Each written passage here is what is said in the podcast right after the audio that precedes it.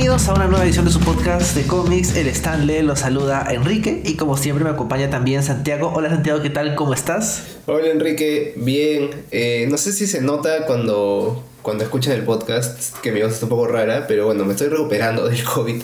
Entonces, si a lo largo del podcast alguien escucha como toses o que se me va la voz, les pedimos paciencia. Eh, igual ya estoy bien, no es que, no es que siga con, todo el virus encima. O sea, sí todavía lo tengo, pero no, no sigo mal. Pero sí de repente me, me quita un poco de, de energías a la hora de grabar el podcast. Pero Fuera de eso, en verdad, este, todo bien. ¿Tú qué tal? ¿Cómo estás? Yo, bueno, afortunadamente no, no estoy enfermo. Obviamente preocupado por porque en general se siente, ¿no? Que ya estamos en una cuarta ola. Justo acabo de ver que, que una amiga pone en sus historias que está con fiebre, así que asumo que debe ser por el virus. Y ya me estoy preocupando. Pero bueno, espero que te recuperes rápido y, y pronto, eh, Santiago, para que puedas eh, hacer lo que tengas que hacer y leer cómics con tranquilidad, porque imagino que en esta situación de salud no, no da energía ni siquiera para leer, ¿no? Qué bestia, sí, la verdad es que yo no, me imaginaba que, que estar enfermo me, me quitara tanto las de hacer todo y menos este leer cómics que o leer en general que siempre que siempre lo disfruto y en este caso del cómic que vamos a comentar ahora eh, bueno lo he leído en, en digital Cosa que también es un poco más pesado porque es como la luz de la pantalla de la tablet. Claro, los que tienen Kindle no, supongo no sufren tanto lo de la luz, pero pues, en una tablet leer en digital es un poco más pesado que, leer en físico. Y, y bueno, yo claramente no tengo este cómic en físico, eh, entonces lo tengo que leer en digital. Eh, pero, no sé, ha sido como un un trabajo duro de hacer, no solo por el COVID, sino también por el cómic en sí, ¿no? No, sé si tú has sentido la misma como carga al tener que leer este cómic, Enrique.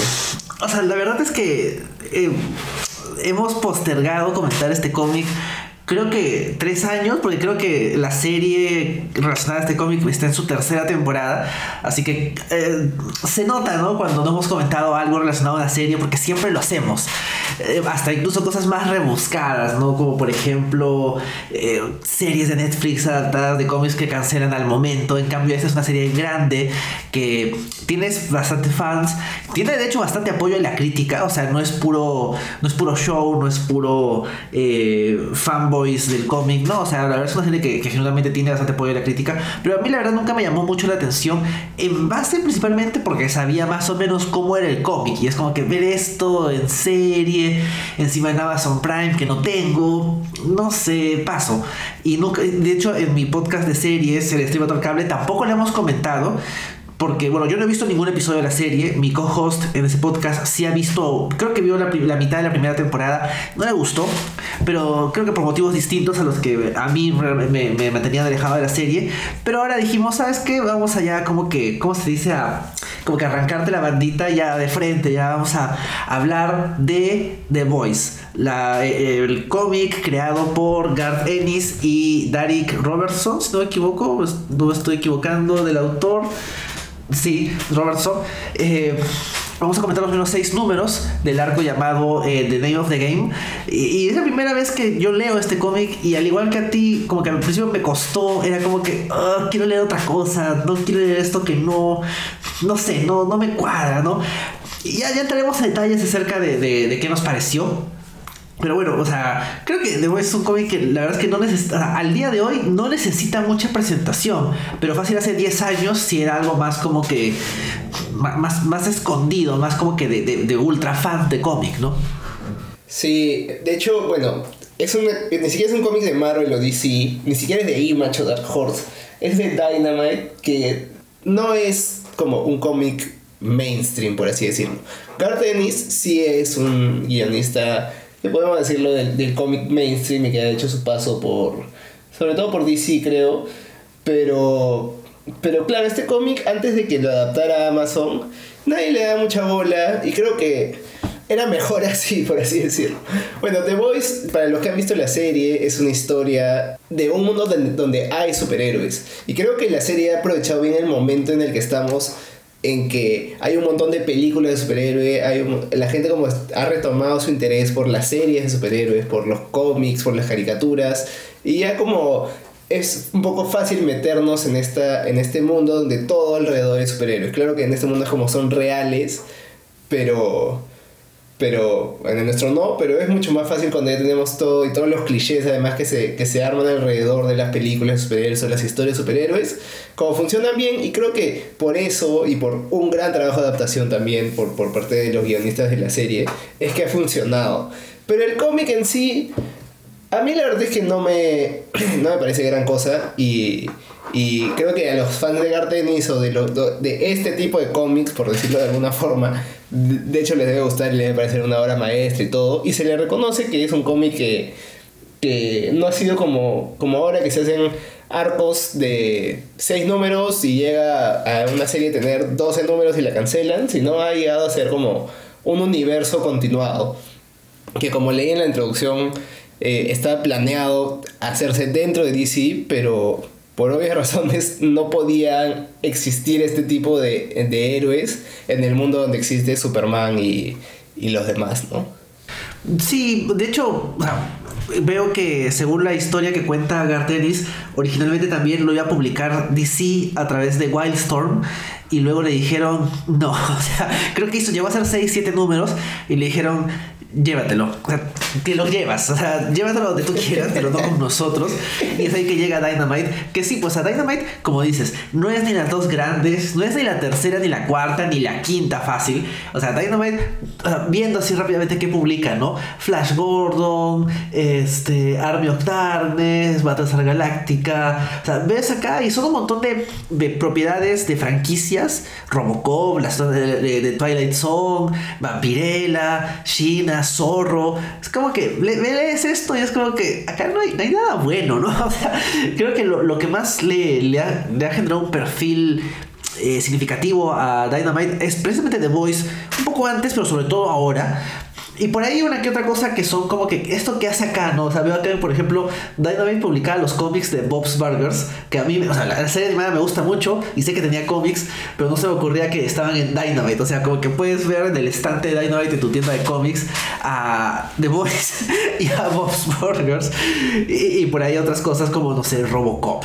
Entonces, es una editorial así como que medio mezclada. Y, respecto al equipo creativo de estos seis números que vamos a comentar, o sea, Garth Ennis, de él hemos hablado antes cuando comentamos Preacher. Y, y creo que también eh, Welcome Back Frank, eh, su arco en Punisher me parece que son los dos cómics que hemos comentado de Garth Ennis.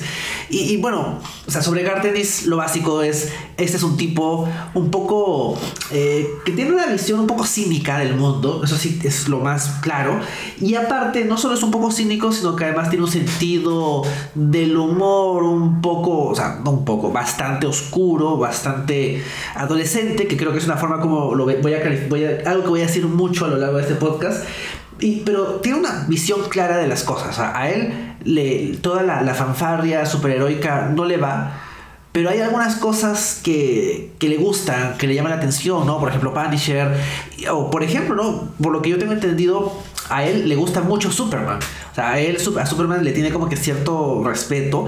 Y por ejemplo, en Hitman, que es un cómic que escribió para DC, en la continuidad de DC, cuando le toca tocar el tema de Superman como que se nota que el feeling le gana. O sea, el tipo tiene como que una, un ápice, algo muy chiquito de, de optimismo pero acá en The Voice eso está como que eso está muerto. Este es otro, este es el Gardenis 100% Gardenis y todo lo que hemos dicho de él cuando hablamos de Preacher y cuando hablamos de Punisher está acá como que potenciado, ¿no? Y de hecho esto es posterior. Eso es posterior su trabajo en Punisher, posterior su trabajo en Preacher.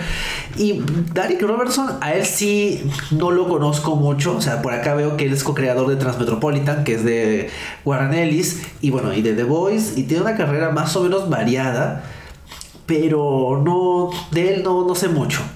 Sí, yo la verdad es que tampoco conocía a Derrick Robertson, pero es el, el, estilo de, de, arte que creo que le gusta a Garth Ennis, que vaya con sus historias, porque es similar un poco a, a, algunos cómics que ha escrito de Punisher, es similar a Crossed, que es un, un, título que también, por el que se le conoce bastante a Garth Ennis, porque también es un poco este estilo de de sádico, de todo, un montón de morbo y, y sangre y entrañas y sexo y cualquier cosa que no se vea normalmente en, en los cómics como mainstream, por así decirlo. Y es un poco ese estilo que podría decirse un poco como tratando de ser realista, pero no tanto como, o sea, igual es bien caricaturesco, pero como bastante normal, por así decirlo. Y, y yo la verdad es que creo que tampoco había, había como visto el arte de, de Robertson antes, pero no me parece totalmente ajeno porque he, visto a veces artistas que, que, dibujan así. Sí, o sea, es como que, es, como dices, ¿no? El estilo que le gusta a, a Garth Ennis, ¿no? Justo, no hace mucho, eh, yo tengo el tomo de Hellblazer de Garth Ennis y, y, ves, y el arte, si bien son, son varios artistas los que trabajan con él en esos números, incluido este, su colaborador frecuente de Steve Dillon, eh, o sea, se nota que él le gusta un tipo de artista, o sea, es como que está, es, es, básicamente estamos siempre buscando como que su, su, reemplazo de Steve Dillon. Y creo que Derek Robertson muy lejos de eso no está, pero ya hablaremos del arte más adelante. Eh, bueno, yo he leído el cómic en digital, tenía eh, había hace muchos años comprado, no sé tanto, son unos cuantos años, comprado en Humble Bundle, que es esta página que hace como que eh, paqueta libros, videojuegos, cómics, etcétera, y te los vende como que pon tú pon cuánto quieres pagar y te llevas este por un dólar te llevas no sé cinco cómics, por 10 te llevas 20. y yo recuerdo que alguna vez hicieron algo así de Dynamite y, compré el paquete básico y venía el primer tomo de The Voice y así lo, lo leí en el PDF que me dieron. Así que tiene que, o sea, que es un cómic digital. Ah, ya, ya, pero digital igual. Claro, es en digital, porque todo es, en Hamlet Bundle es digital, pero no es eh, Comixology y, y, es como que una copia sin derechos. O sea, yo te podría pasar el PDF y es como que acá no hay nada, nada ilegal. Man, ya, qué loco. Este, qué, qué, qué loco que esa manera de distribuir cómics, porque de hecho es como dispararse al pie, ¿no? Te, te doy, te como pagas y te doy un PDF que puedes compartirlo limitadamente y subirlo a internet y compartirlo con todo el mundo. Este. Pero bueno, yo de hecho estaba buscando el, el TPB para leerlo, de, haber sabido que lo tenías y que lo podías pasar así nomás te, hubiera preguntado, porque no lo encontré, o sea, lo encontré, encontré el, el ómnibus, parece que ya no editan eh, mucho el, el, primer como arco nomás, que son seis números, que de hecho son dos arcos, porque los primeros dos números es The Name of the Game y después los, los siguientes cuatro este, son... A su madre, ¿cómo, ¿cómo, se llama el segundo arco? Pero como son dos arcos chiquititos que claramente están relacionados. Ah, Cherry, como cereza. Pero... Pero bueno, este, lo que encontraba era el, el ómnibus volumen 1 que, eh, que tiene como 20 algo cómics, creo, algo así. Entonces, es como bastante más y lo dejaré todo igual, pero pero solo leí lo, como el primer arco.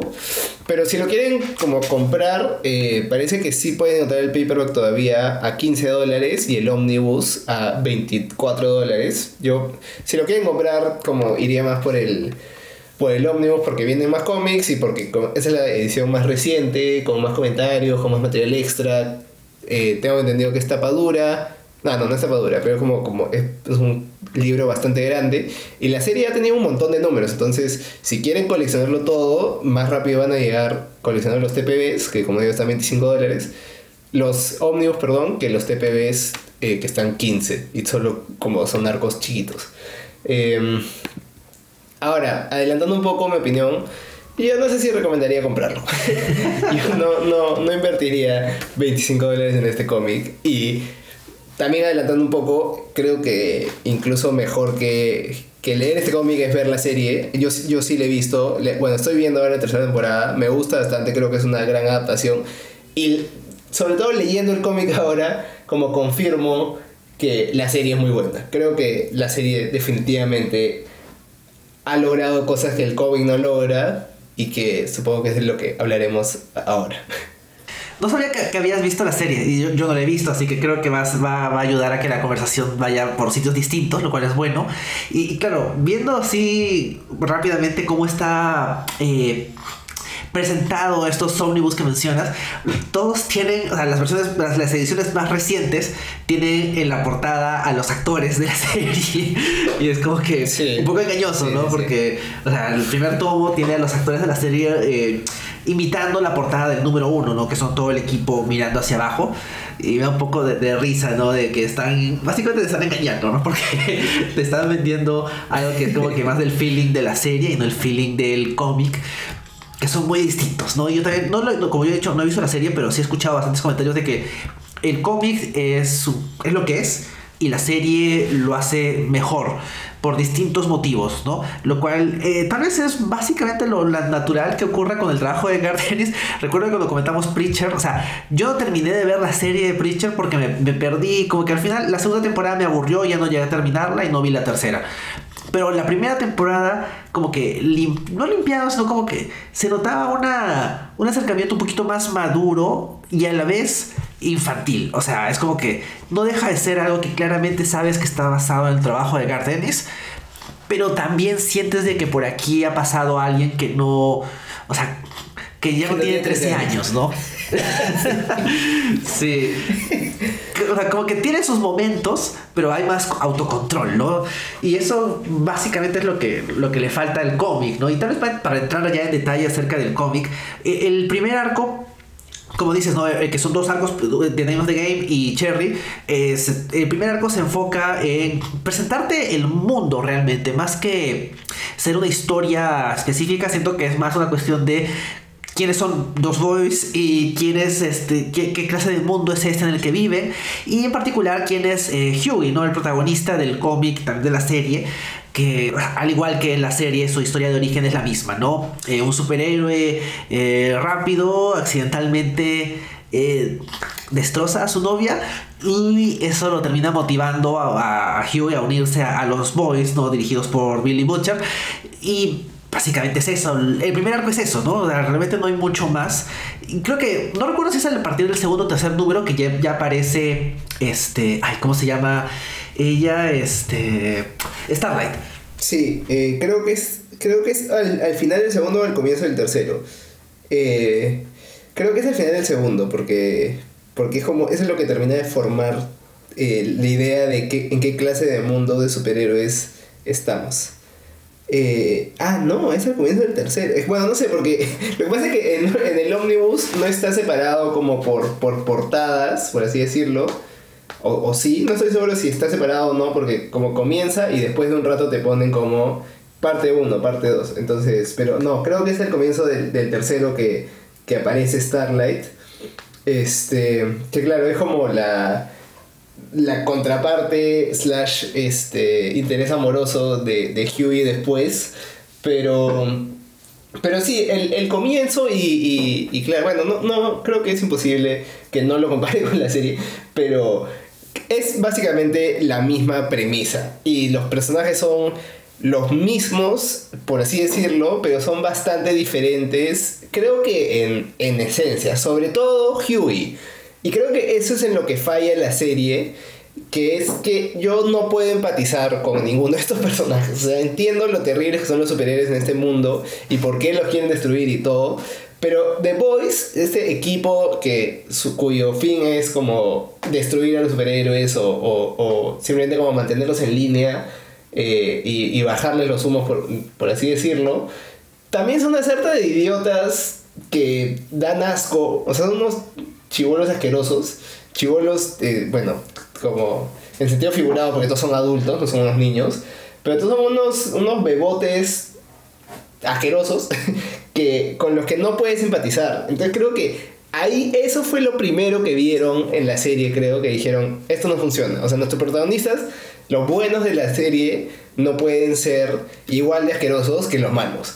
Y creo que al hacer ese cambio, eh, acertaron, porque lo que menos me gusta del cómic es que en, los seis números que he leído, la verdad es que no quiero, no quiero que ninguno gane, o sea, no, estoy del, lado de ninguno de los equipos, porque los dos me parecen horribles y por eso creo que es también la razón por la que no quiero seguir sabiendo de este mundo porque y, y seguir leyendo el cómic, porque la verdad es que me parece, no sé, me, no sé, repulsivo. Sé que tiene su público, pero definitivamente ese público no soy yo. o sea, yo leí el cómic y pasaban algunas de las cosas que yo sabía más o menos que pasaban y era como que, o sea, efectivamente esto no es para mí, pero siento que hay una, hay la esencia de lo que quiere contar eh, Garcenis, hay una idea buena, o sea, no conoces el tercer o cuarto número de alguien está diciendo, eh, creo que es Billy Butcher que está diciéndole a Huey, eh, los policías tienen como que un porcentaje de, muertes aceptables, ¿no? Como que, no sé, 5% de personas se les pueden morir pero los superhéroes tienen 20 y 20% es un montón. Y esta idea de, o sea, claro, la policía americana es terrible, así que tal la, la, la, la comparación de, de, de, Billy no es muy acertada, pero o sea, el punto de, al menos se supone ¿no? que los policías están entrenados para hacer lo que tienen que hacer cambio, los superhéroes simplemente consiguieron sus poderes y, hacen las cosas que hacen y no hay, no hay forma de controlarlos. Nadie está encima de ellos y, no tienen ningún tipo de conciencia ni preparación. Y que el hecho de que los, los boys estén ahí para servir de, de una fuerza de choque, ¿no? De decirles, no, o sea, no, no, es, no, no pueden hacer lo que ustedes quieran es un concepto, o sea, es un concepto interesante, ¿no? Tiene que partir de la premisa bastante cínica, ¿no? De que si tienes un personaje como con los poderes de Superman, no va a ser Superman, va a ser como Homelander. Entonces, ¿quién lo pone a raya? ¿Cómo es eso posible? necesitas un contrapeso. Claro, el hecho de que el contrapeso sea financiado por la CIA, como que no lo hace tan, tan limpio, y creo que la serie no, no, son financiados por la CIA, sino que tiene como que sus contactos nomás. Pero hay, una idea interesante, ¿no? Como que, ¿qué pasa cuando tienes esta gente sin control? Es básicamente un Who Watches Watchmen aplicado a, a un mundo con más, con, más superhéroes, ¿no? No simplemente vigilantes como hay en, en Watchmen, ¿no? Y esa idea me parece interesante y que tu personaje de punto de vista sea alguien que ha sido víctima de esta gente y no solo de los superhéroes, sino también de la corporación que está detrás, ¿no? que lo hacen firmar estos papeles de que no va a demandar, le ofrecen plata y todo eso. Es una perspectiva bastante cínica, pero a final de cuentas es, es llamativa. El problema es la, ejecución, ¿no? Porque yo creo que ahí es donde se le va la mano a, a Ennis y se nota lo, sus vicios, por así decirlo, ¿no? Y su visión un poquito adolescente, ¿no? Porque, o sea, no es que, no es que Huey mata accidentalmente a un superhéroe adolescente, bueno, no adolescente, no joven, no, no es solo eso, ¿no? Sino que el tipo tiene que tener este, un hámster metido en su ano, o sea, eh, tiene que tener eso, ¿no? Y ahí como que me pierde, ¿no? Porque eh, el hecho de que Huey se sienta mal de haber matado a alguien es impactante y yo creo que acá Huey, de hecho, no me cae mal. Creo que en la serie me va a caer mejor porque este Jack Quaid creo que hace un, es, un actor carismático y te, te, puede convencer más. Acá Huey se, ve como Simon Peck, entonces es como que no, no tiene ese encanto, más, esa inocencia que tal vez eh, Jack Quaid eh, retrata mejor. Pero aún así, eh, su duelo, sus dudas y sobre todo la forma como este Billy lo, lo, atrapa, ¿no? Como que le endulza el concepto de unirse al equipo. Me parece que funciona. Hay una esencia temática y una esencia eh, emocional entre, los entre ellos dos interesante y yo sé que después eh, Billy se va a ir de control y va a hacer cosas terribles lo cual hace que este inicio donde ellos conversan y aunque Billy Butcher puede ser un tipo muy desagradable, en el fondo sientes de que hay algo genuino en su conversación. Pero luego le agregas todas las otras cosas que tiene el cómic y ahí es como que me pierde. Ahí ya es como que no sé, ya, o sea, termina siendo, no demasiado en el sentido de como que, ay, no, qué feo, ¿cómo voy a leer esto? Sino como que al punto de que siento que le resta a un mensaje bien interesante. Claro, es, es, innecesario, ese es el, tema, que creo que la idea es, es buena y por eso adaptarla quizás salió bien. Y también como los personajes como son, son variados, entienden las motivaciones, las motivaciones son son clarísimas. O sea, si, si alguien mata a tu novia eh, y es como alguien con quien no puedes pelear porque primero que es súper poderoso segundo que tiene la supercorporación como Evil Corp atrás, es imposible eh, que tú puedas hacer algo, pero alguien te, te enseña la manera de que sí puedes como luchar contra eso y, y te convence. Entonces creo que eso como funciona bastante bien, pero todos los excesos que le mete Gartenis y Derek Robertson al, al cómic es como, o sea, ¿por qué? No, no, entiendo cuál es la necesidad de hacerlo tan obsceno, tan, este, no sé, tan gory para vender un cómic que si fuera como solo el, el la primi esta como esta idea ya funcionaría. Creo que eso, hacerlo tan exagerado, como dices, le resta a, a, a lo que ya está bien. Y otra cosa que, que, creo que le resta y que también de repente es porque lo veo en comparación con la serie, es que para mí tampoco hay tanta diferencia entre los buenos y los malos, porque acá desde el comienzo estos los The Boys que se supone que son que no son superhéroes como se, se pepean para ser superhéroes o sea eh, como tienen como una droga que los hace este súper fuertes por un tiempo al parecer para igualarse algo así como la, la pastilla de Injustice pero entonces siento que ya no es como humanos indefensos como uno luchando contra, contra estos eh, dioses indestructibles. Creo que es ya más como gente superpoderosa contra gente superpoderosa. Eso creo que también han hecho bien en la serie, porque en la serie no, no existe eso. O sea, son solo los humanos y, y la estrategia y ver cómo,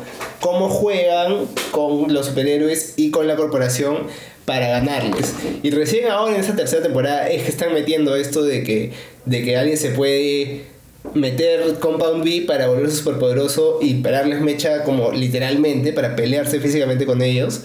Pero yo creo que me gusta más cuando es realmente, o sea, porque creo que uno se relaciona más, se identifica más si las personas son como uno y están en este mundo de superhéroes que si todos son superpoderosos. Entonces creo que eso también le resta un poco a, a, a la idea que, que en principio sí también coincido que, que, es muy buena.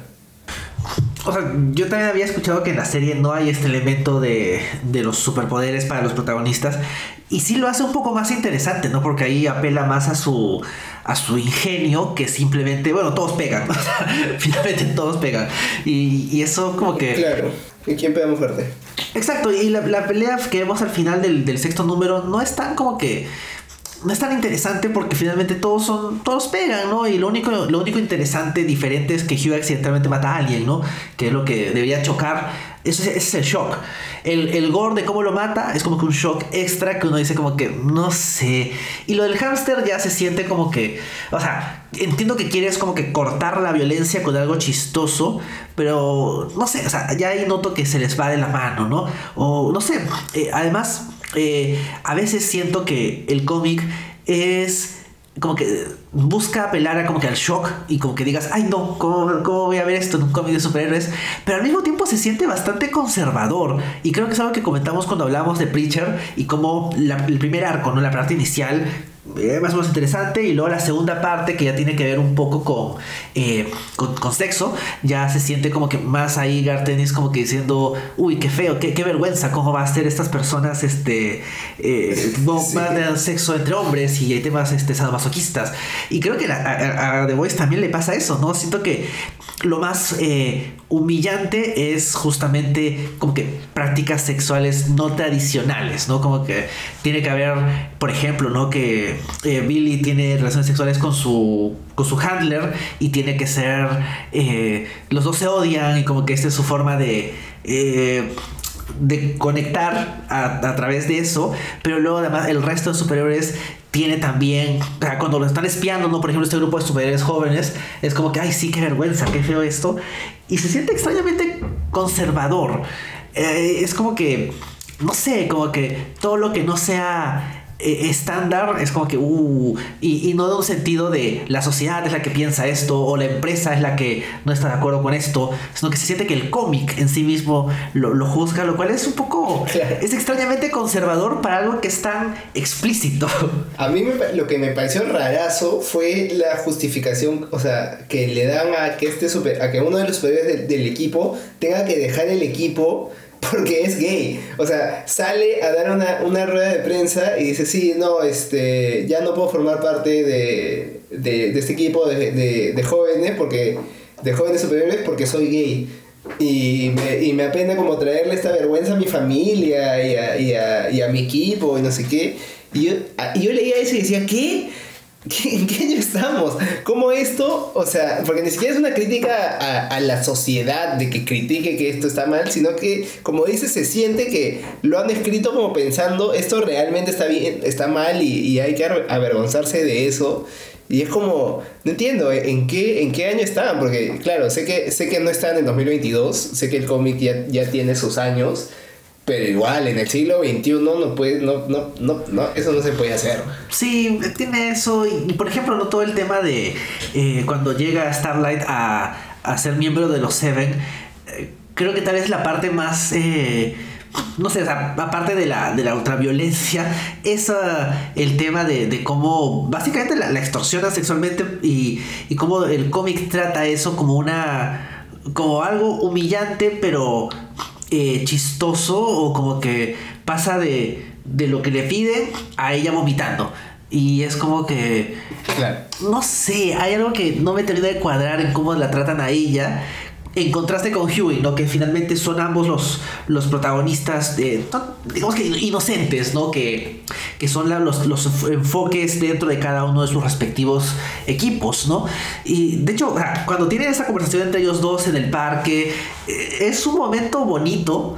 Y es como que, o sea, Gardenis puede hacer algo genuino, o sea, no le falta la capacidad de narrativamente mostrarte algo que genera un, un feeling bonito, ¿no? Como que estos dos tipos no saben que están en bandos opuestos, se conocen, se llevan bien, y es como que un, un- un momento que se siente genuino.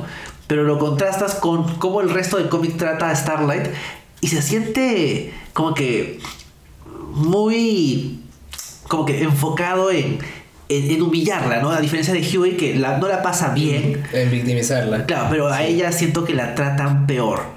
Sí, de repente es como su introducción al personaje, la verdad es que no he seguido leyendo y de repente es como después ella tiene que empoderarse y salir de eso y dejar de ser víctima.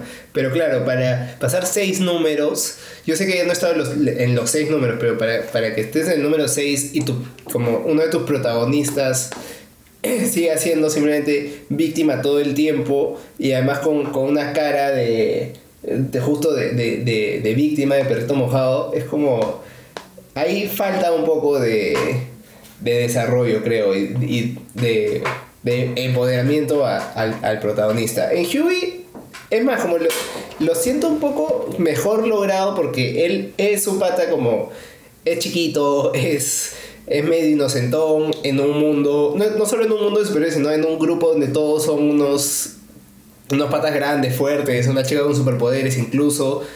Y él como se entiende que sea débil y que no sepa muy bien cómo hacer las cosas, pero cuando lo ponen al otro lado con Starlight, que es una superheroína, que tiene superpoderes, eh, pero que está en este, en- este grupo de gente horrible, creo que ahí no le sale tan bien, por, justo porque se siente como, como que es una víctima, no como que es una persona inocente, por así decirlo, ingenua. Claro, y yo entiendo que, yo sé, ¿no? Porque he leído un poco de lo que viene después, que eventualmente Starlight no es simplemente víctima de- del resto de los Seven, pero ya la introdujeron así, ¿no? Y en cambio, en el caso de Huey, no, o sea, a Huey no le va súper bien, pero ahí se nota una diferencia de, de trato. Y, y no sé, o sea, el resto del cómic creo que cuando enfatiza lo, lo terribles que pueden ser los superhéroes, hay cosas que elige de una manera interesante, como por ejemplo todo el tema de, la muerte de la novia de, de Huey es gráfico, es desagradable, pero como que captas la idea, ¿no? Como que eh, A-Train es un personaje desagradable, es un mal tipo, es... eh, eh, no le importa generar este daño colateral y va atado ¿no? con el tema de que la, corporación que está detrás le paga a la gente para que no, no hagan ruido. Es un concepto interesante, ¿no? Y en contraste, no sé, por ejemplo, cuando, cuando vemos este, los actos de perversión, por así decirlo, de los, de, de los héroes jóvenes, no sé, como que siento que ahí ya se van a cosas que no se sienten tan, tan posibles, no tan reales. O sea, como que eh, siento que ahí ya está como que Ennis exagerando un poco cuando lo primero, no lo que hace A-Train, me parece lo que puede pasar, ¿no? Finalmente son cosas que la gente siempre se pregunta, ¿no? Por ejemplo, ¿no? Viendo este Man of Steel, todo el mundo decía como que, oye, Superman ha destrozado esta ciudad. sí, pues, o sea, esto es algo que, como decía yo al inicio, hay una idea interesante en el concepto de The Voice, ¿no? ¿Qué pasa con, con, con estos, qué pasaría si, por ejemplo, ¿no? Los superhéroes les diera igual todo el daño que causan? Pasaría lo que pasa que en la serie, ¿no? Que el gobierno financia un grupo para que los ponga a raya. Pero, no sé, siento que a veces eh, a Eddie se le va de las manos que tanto... ¿Qué, implica lo negativo? O sea, lo negativo no, eh, no, es algo que se sienta tan real, se siente súper exagerado dentro de su, de su visión, de, un poquito de enfocar lo gráfico, ¿no? Lo más adolescente, por así decirlo. Sí, sí, sí, estoy de acuerdo. Y ya este, parezco hijo rayado, pero insisto, creo que en la serie lo manejan mejor, porque no es tanto como que sean descuidados o que sean incluso malos, pero, pero son superhéroes, sino que son... Eh, que, no les importa, porque son, son como gente engreída, son como estrellas de Hollywood que tienen todo y que, y que no tienen que rendirle cuentas a nadie, entonces simplemente no les importa. Y, y eso, como, como dices, es una, es una buena idea, es una gran idea que, que, que claro, también sea, no, es que, no es que nunca nadie eh, se haya preguntado eso, como Alan Moore en Watchmen, como quién vigila a los vigilantes, o en, en todas las situaciones de Superman creo que hablan de qué pasaría si Superman fuera malo, o, menos mal Superman es bueno.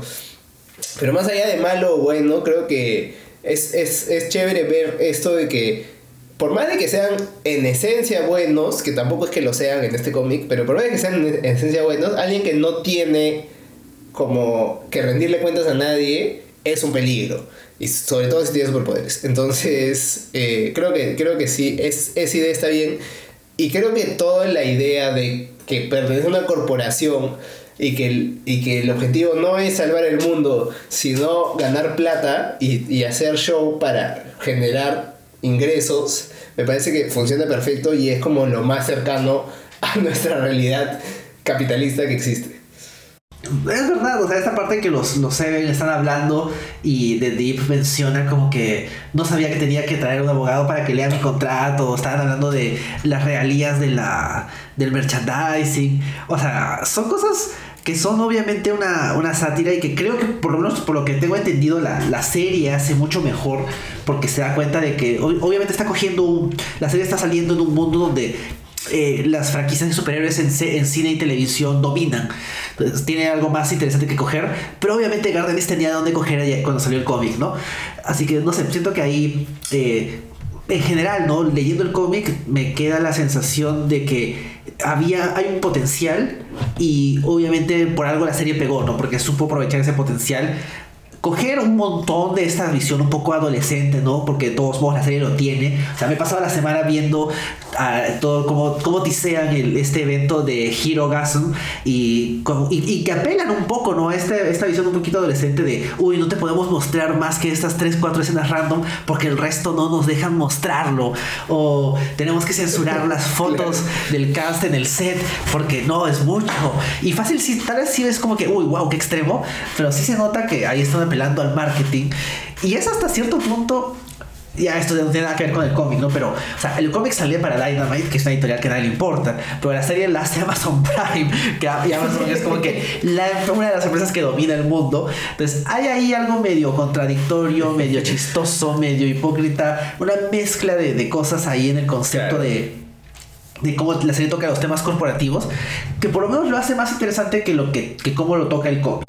Sí, es verdad. Ahí como también es, es, un gran acierto, pero no sé, creo que la gran diferencia es que la, la serie sí se siente madura, pero, pero lúdica. O sea, no, no pierde eso de que todo es un juego, pero, pero la, la, gente y las acciones son, son cosas recontra maduras. O sea, más allá de la sangre o de la. de, de, de no sé, de la explicidad sexual un niño no podría ver, o sea, no disfrutaría esta serie, por más que esté todo eh, pixeleado, porque los temas que trata sí son como son maduros. pero creo que el cómic es más como un niño no podría ver esto, por más que esté pixeleado, porque es como grosero. Creo que ahí está la, la gran diferencia. Y, y, no sé si, si quieres decir algo más de, de, la trama o pasamos al arte, que creo que es lo que, lo que aporta bastante a que sea grosero. Sí, creo que podemos pasar al arte y la verdad es que, como decía hace un rato, ¿no? o sea, Derek Robertson es como que una especie de Steve un poquito con menos estilo. No me parece que el arte sea malo cuando tiene que simplemente mostrarte conversaciones o personajes, situaciones random. Pero sí creo que, o sea, es bastante estándar, ¿no? O sea, siento que no me termina de, de sorprender. O sea, es, es lo que es. Sí, totalmente. Por eso creo que, o sea, en verdad Derek Robertson no es que sea un mal artista ni nada, pero creo que varias personas diferentes podrían como dibujar algo así. O sea, varios como dibujantes profesionales, artistas, no estoy diciendo que yo podría dibujar algo así. Este, de hecho sí hay bastante como técnica, pero creo que lo que le falta es estilo, porque todo es muy muy normal, por así decirlo, muy muy estándar. incluso los colores, todo es como no sé, bueno, también se siente como inicio de, de los 2000 porque creo que lo es este, pero como el, estilo es como. Siento que le falta personalidad. Y. Y bueno, algo que sí como me, me salta un poquito del arte. Es que siento que por momentos es muy realista y por momentos es muy caricaturesco pero como el cambio es de un momento a otro, o sea, no hay, no hay una justificación de por qué es más caricaturesco en un momento y, y, y, más realista en otro. El ejemplo más claro que tengo para eso es el, el número 5, que, justo comienza con la conversación de, con Hugh y Starlight en el parque, en que en los primeros paneles se ven las caras de los dos un poco caricaturescas, en los siguientes que son como planos más cerrados, con más detalle, se ven mucho, mucho más realistas y, y mucho más trabajadas, pero cuando se aleja este, vuelve a ser caricaturesco y, y, raro. Y creo que al final de ese número es que aparece como Starlight con el. Sí. Con el traje que Homelander le había dicho que, que tenía que hacer su nuevo traje. Que era como más escotado, mostrando más, más carne para, para llamar más audiencia. Y ahí, como en un panel, sale ella. Eh, como en, en un plano entero y sale de hecho como, no sé, bien dibujada por así decirlo. Y en el siguiente, que es un plano un poco más cerrado, pero es como un poquitito más cerrado, es un dibujo totalmente diferente y la cara es totalmente distinta. O sea, las proporciones de, de los ojos, la nariz, la boca, es como si dos dibujantes diferentes hubieran hecho es, es un dibujo, dos dibujantes con estilos diferentes.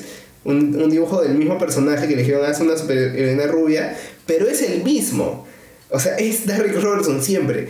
Y eso siento que pasa mucho en el cómic, de que está, está la idea de cómo es el personaje, pero depende de, de cómo esté o, o cuánto tiempo tenga, Robertson los dibuja o mucho más caricaturescos o mucho más realistas y detallados. También lo he notado, creo que lo había notado, una, hay una conversación en la que están hablando este, Billy con, con Huey. Y hay momentos donde el dibujo de Billy se da hasta como que medio tierno. O sea, no se le ve como que el tipo rudo, este, hipermasculino que demuestra el resto de números, sino como que medio suave. Las facciones pasan a ser un poquito más, más amigables. Y obviamente no es intencional, ¿no? O sea, es un momento amigable, ¿no? No es un momento de tensión, no es un momento de pelea. Pero igual se siente esa inconsistencia sí me pareció raro, ¿no? Como que no. No sé. Eh, Robertson, como decías hace un rato, ¿no? no tiene un estilo propio.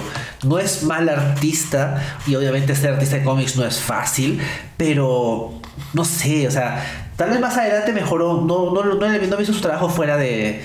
Fuera de este cómic pero me queda la sensación de que simplemente hace un trabajo decente de, hacer un estilo más o, más o menos realista, pero se le va la mano, mejor yo, más que se le va la mano, pierde consistencia.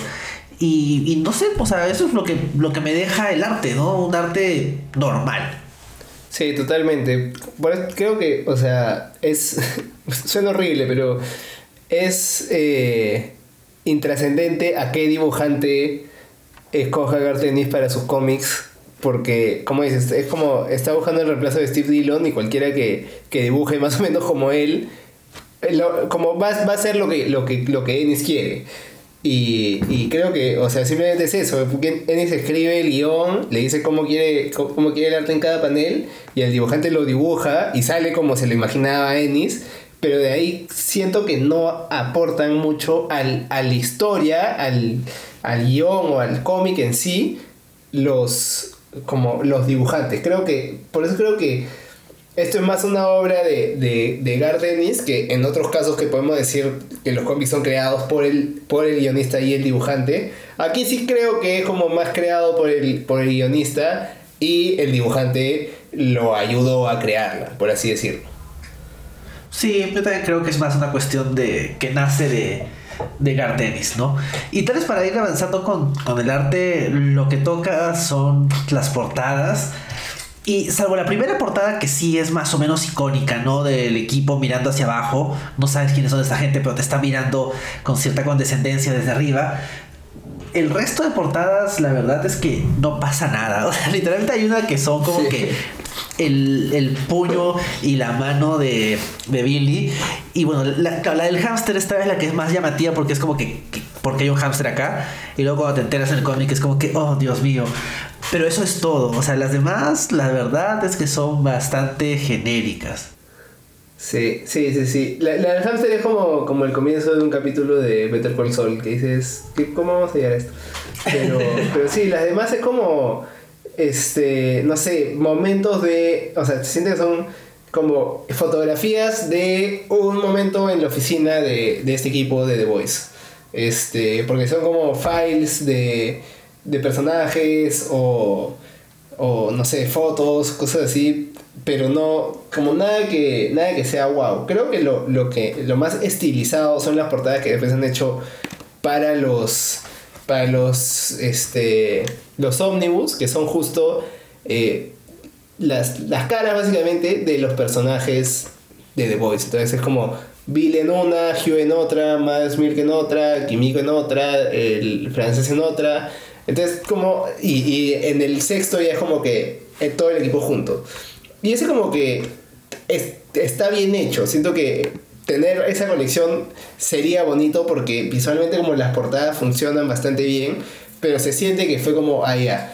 No tenemos portadas buenas en este, en este cómic. Entonces hay que hacer unas ya con los personajes, que creo que es su, su mayor logro, como hacer personajes que, que, sí son interesantes, como ciertamente variados quizás en el, en el estilo de caricatura de los noventas, en que simplemente el cast principal es una persona de cada de una nacionalidad o etnia diferente, pero pero entre todo es un cast variado, ¿no? Y los personajes creo que sí son interesantes y por eso es que también en la serie los han adaptado y, y han hecho como cosas buenas con, con ellos. Un, una última queja, quizás uh, al conservadurismo de Gardenis, es que lo, que lo que no me gusta mucho es que el único personaje femenino de este equipo protagonista de The Voice no hable, o sea, como sea muda.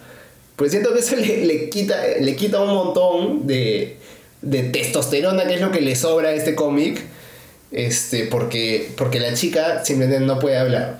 Y creo que, de nuevo, en la serie lo han hecho mucho mejor porque como ella toma un voto de, de nunca más hablar, pero que simplemente ah, no, no tiene lengua, entonces no puede hablar, entonces aunque quiera, no puede hablar y nunca va a hablar. Entonces eso sí como no, no me encanta. ¿eh? Sí, de hecho es un, un, tema adicional que estábamos hablando un poco de, de, cómo tratan a Starlight. Nos faltó mencionar cómo tratan a Kimiko, que de hecho ni siquiera se llama así, ¿no? La, la llaman simplemente como que la mujer y, se siente una... Sí, es un poco... La mujer, claro. No sé. Ahí como que el tema de Garden y sus personajes femeninos es otra conversación. Y eso que, o sea, en general, o sea, la, como dices, el, el cómic es relativamente variado, pero bueno, o sea, tienes, tiene eso, ¿no? Tiene eso donde te deja la sensación de, mmm, acá hay algo que no me cuadra. Pero bueno, no sé, tal vez para. Antes de terminar, del arte, lo único que sí quería decir es que odio el logo de Dynamite. Me parece que uno de los peores logos de empresa de cómic. Este logo amarillo, cuadra, es, un, es, un, cuadrado amarillo, las letras en rojo que dicen Dynamite. Y, y, o sea, es feo. O sea, genuinamente me parece un feo logo. De hecho, acá veo que la, la edición que tiene las caras de los actores, el logo sale en blanco, porque obviamente en blanco interrumpe menos, eh, encaja mejor. Pero ves otros cómics de, de, Dynamite y cuando tienen el logo amarillo es como que qué feo logo. O sea, no se les pudo ocurrir algo mejor. Totalmente. Estoy justo, justo viendo una de una portada X de un cómic de, Dynamite. Dije es un cómic. Eh, bueno, esta portada es dibujada por Alex Ross de un equipo de superior que se llama Masks. Y sería, y la portada es chévere. Eh, sale el título del, del cómic arriba. Los. Eh, como los nombres de los creadores. Y sale el logo de Dynamite. Y parece un sticker pegado de oferta o algo. Porque es una cosa. Un cuadrado amarillo con letras rojas horrible. Que estoy de acuerdo que, que se, ve, que se ve mal.